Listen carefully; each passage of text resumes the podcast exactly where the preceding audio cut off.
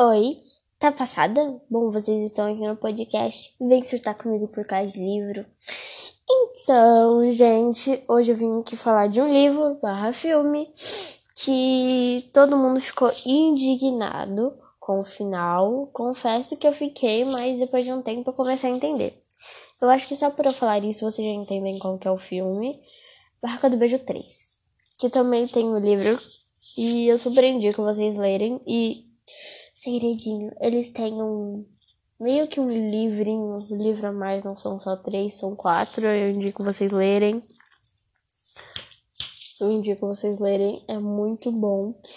E, gente, um monte de gente ficou muito indignada pela Ellie. Ellie, não sei se é assim que fala. É, não ficar com o Noah. então, gente, questão. Acho que todo mundo aqui tem amor próprio a você mesma e vê que quando uma coisa não está mais acontecendo, conseguindo ir para frente, tem muitas ideias, é melhor normalmente a gente se afastarem. E a Ellie, ela estava tentando agradar todo mundo. Nesse último verão, como ela não ia para a fa mesma faculdade de que o Lee, eles estavam tentando fazer tudo é, que tinha na lista que fazer antes da faculdade. Então, né? É, primeiramente, eu fiquei muito indignada com o Lee porque ele foi extremamente chato, possessivo. Ele conheceu ainda um amigo lá na casa de praia que os Evans têm. E com esse amigo levou ele para fazer um monte de coisa que tinha que ser ele e a Ellie, só os dois. E ele fica da vida pela Ellie fazer coisas com o Noah e não com ele, já é algo bem possessivo, na minha opinião. Já foi um pouco possessivo, foi um pouco chato.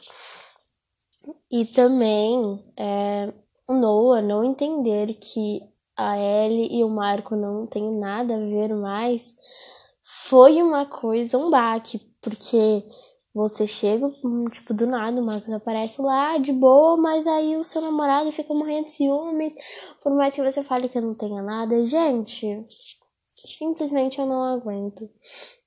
Ok, eu entendo muito ele, mas eu acho que ele também devia entender um pouco o lado da Ellie. Na minha opinião, é... Barca do Beijo, o final tinha que ser a Ellie e o Marco. Porque o Marco tem paciência para escutar ela, ele dá muita atenção, por mais que ele saiba que ele não vai ter nenhuma chance, ele para, escuta, persiste, quer ver a garota que ele gosta bem, por mais que seja com outra pessoa, como se diz aquele ditado: vou estar no seu casamento, por mais que não seja comigo. É esse o que ele usa. E o Noah devia usar. E como eu tava falando, Ellie e Marco, né? Eu não sei se eu tô pronunciando o nome é, certo dela. Mas é isso. E, óbvio. Gente, peraí. Foi mal. Meu cachorro tava comendo. Eu, eu não da mesa aí. Tá, mas continuando. E a, o Noah devia ficar com aquela menina que eu esqueci o nome dela. Oh, legal. Foi a menina que a Ellie teve crise de ciúmes, achou que o Noah tava traindo ela no segundo filme. Eu acho que eles deviam ficar juntos. Primeiro, o Noah deve pra ver o carinho enorme que ele tem por ela, paciência, o entendimento. Questão, os dois estão maduros para um pro outro e o Marco e a Ellie são maduros um pro outro.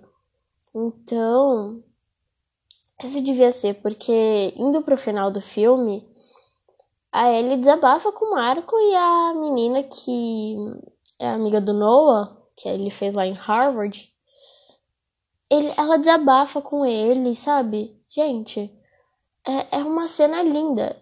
Eu achei essa cena magnífica, tipo, marcante no filme. Porque mostra que eles estão com as pessoas certas, mas em momentos errados. Em horas que não eram para estar ou estão com as pessoas certas que amam eles de verdade, mas não para ficarem juntos para a vida toda.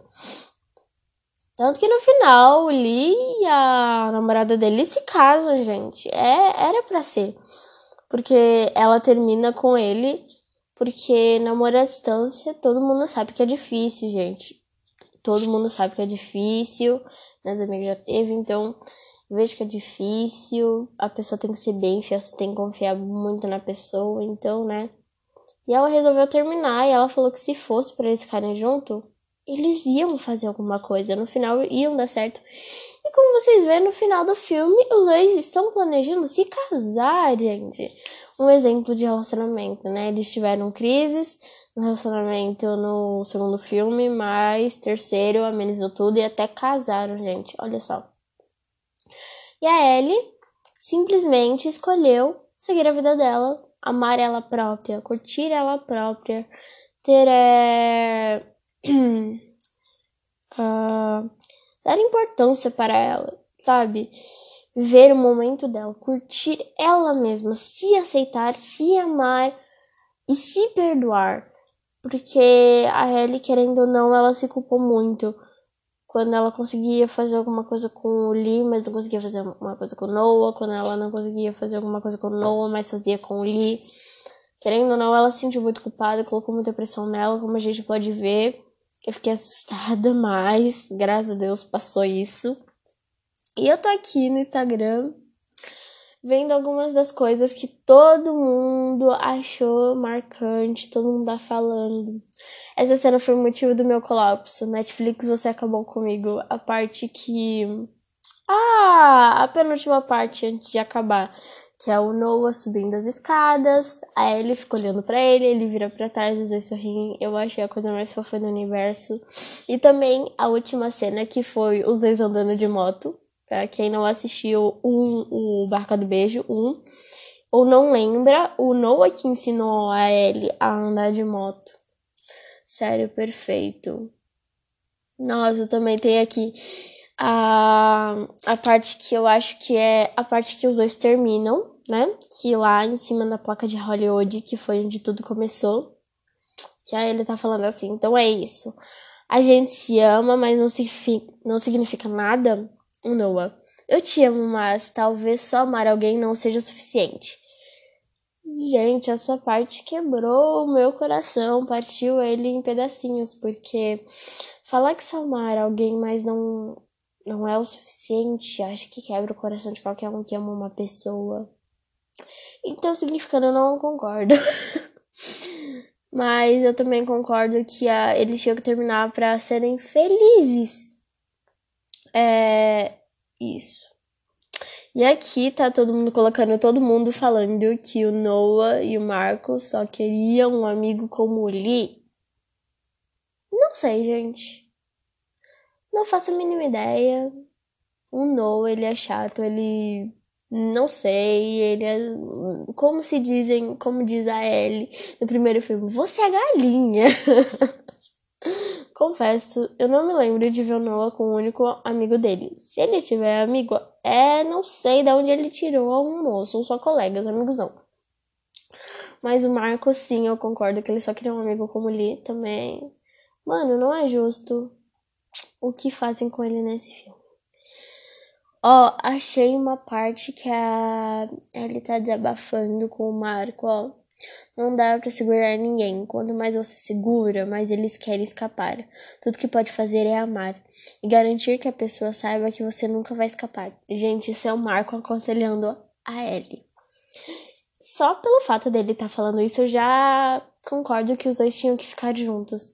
Eu acho que não é só eu, mas eu acho que a maioria, né? Então. E também aqui apareceu uma coisa.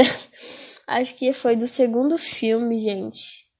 Que é quando rola aquela apresentação de dança que a Ellie beija o Marco por impulso.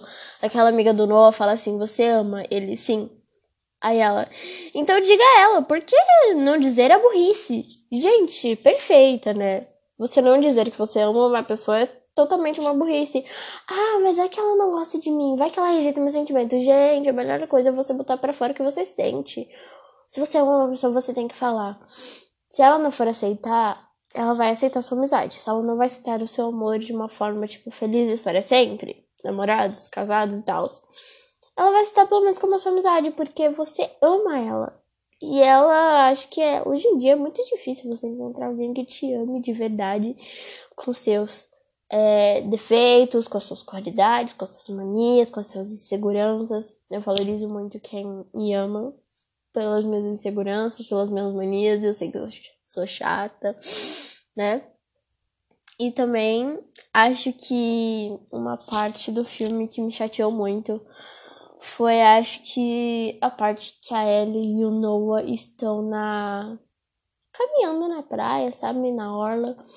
E eu não sei o que, que ele fala, que ela fica magoada e. Tipo. E eles ficam meio que brigados, sabe? Aí depois volta lá, ele pede desculpa e aqui está falando assim, ó. As pessoas me assustam. Elas mudam de ideia tão rápido. É o momento. O momento é eu te amo e você me faz feliz. E o próximo é não tenho mais certeza. E se isso não é o que eu quero, Gente, essa frase define muito a e Noah. Porque os dois lutaram muito para ficarem juntos, principalmente é, no primeiro filme que tinha a regra 9, que é, é que não valia tava qualquer fora de contexto, irmãos ou familiares dos seus melhores amigos, que é a Ellie e o Lee. Então isso marca muito esse casal, que não é mais casal, né? Era casal, um ex-casal. Porque uma hora, tipo, é, é, literalmente, isso daí também é uma lição de vida. Uma hora é eu te amo e você me faz feliz, no momento não tenho mais certeza. E eu não tenho certeza se é isso que eu quero, sabe? É, são coisas marcantes e que doem bastante. E como a gente fala, pessoas vêm na nossa vida para ensinar para nos ensinar alguma coisa para a gente ensinar a elas, se elas vão embora, porque elas já ensinaram. Tem pessoas que vivem, ficam com nós a vida inteira. Isso a gente tem que valorizar muito, gente. Então, né? Ah, eu tô. Nossa, achei a parte que a namorada do No, do Lee termina com ele. Uma parte por causa do namoro à distância, ó. Se for para ficarmos juntos, vamos achar um caminho de volta um para o outro. Gente, e no final os dois ficam juntos e se casam. Isso é a prova de amor verdadeiro. Na minha opinião, tinha que ter um filme só com eles. Eles, protagonistas, casamento, filhos. Nossa, tinha que ter pra mim. Ia ser perfeito. Uh, e uma das penúltimas cenas que eu falei, que é quando eles vê logo, tipo, a barca do beijo, que eles ainda. O pessoal da da, da escola ainda tá usando, que ele, que ele sobe as escadas, aí olha para ela, ela sorri, olha o que ela fala. Vendo no depois de tanto tempo, eu não pude deixar de pensar que isso tudo aconteceu por uma causa. Bom, você sabe. Gente do céu. Isso marca muito meu coração, sério. Esse filme é perfeito e ele nos ensina muita coisa. Primeiro, a nos amar e nos colocar em primeiro lugar a, nos a não nos abaixar para as pessoas, fazer tudo que as pessoas querem, sendo que nós não queremos, nós não estamos felizes com aquilo. Nos ensina a não ser possessivo, porque a possessividade acaba com qualquer relacionamento, seja de namorado, seja de casamento, seja de amigos, seja de família e etc. Ele nos ensina a ser leal à nossa amizade, sempre falar a verdade para quem nos amamos de verdade. Gente, esse filme ele ele traz tantas coisas boas pra gente. Ele traz tanta lição que a gente tem que guardar e levar pra vida. Mas muitas pessoas não entenderam, tanto que muitas pessoas falaram: "Ah, eu estou indignada com o final do filme, não gostei". Nossa, achei ridículo esse filme também. Nenhum dos outros dois filmes Barca do Beijo foi bom. Isso vocês têm que analisar mais essas palavras porque esse filme tem muitas coisas a nos ensinar. Muitas coisas. Sério, e para uma menina que cresceu sem a mãe, só com o pai e ainda ajudando a cuidar do irmão, ela é muito forte. Sério, muito forte. E é isso que eu tenho para falar hoje nesse podcast. Vem surtar comigo por causa de livro. E eu só tenho uma coisa a falar para vocês. Vejam de novo Barca do Beijo 3, mas vejam com outros olhos, para vocês entenderem o recado, para vocês entenderem as lições de moral que esse filme tem para dar para nós. É isso, gente. Até o próximo podcast. Tchau.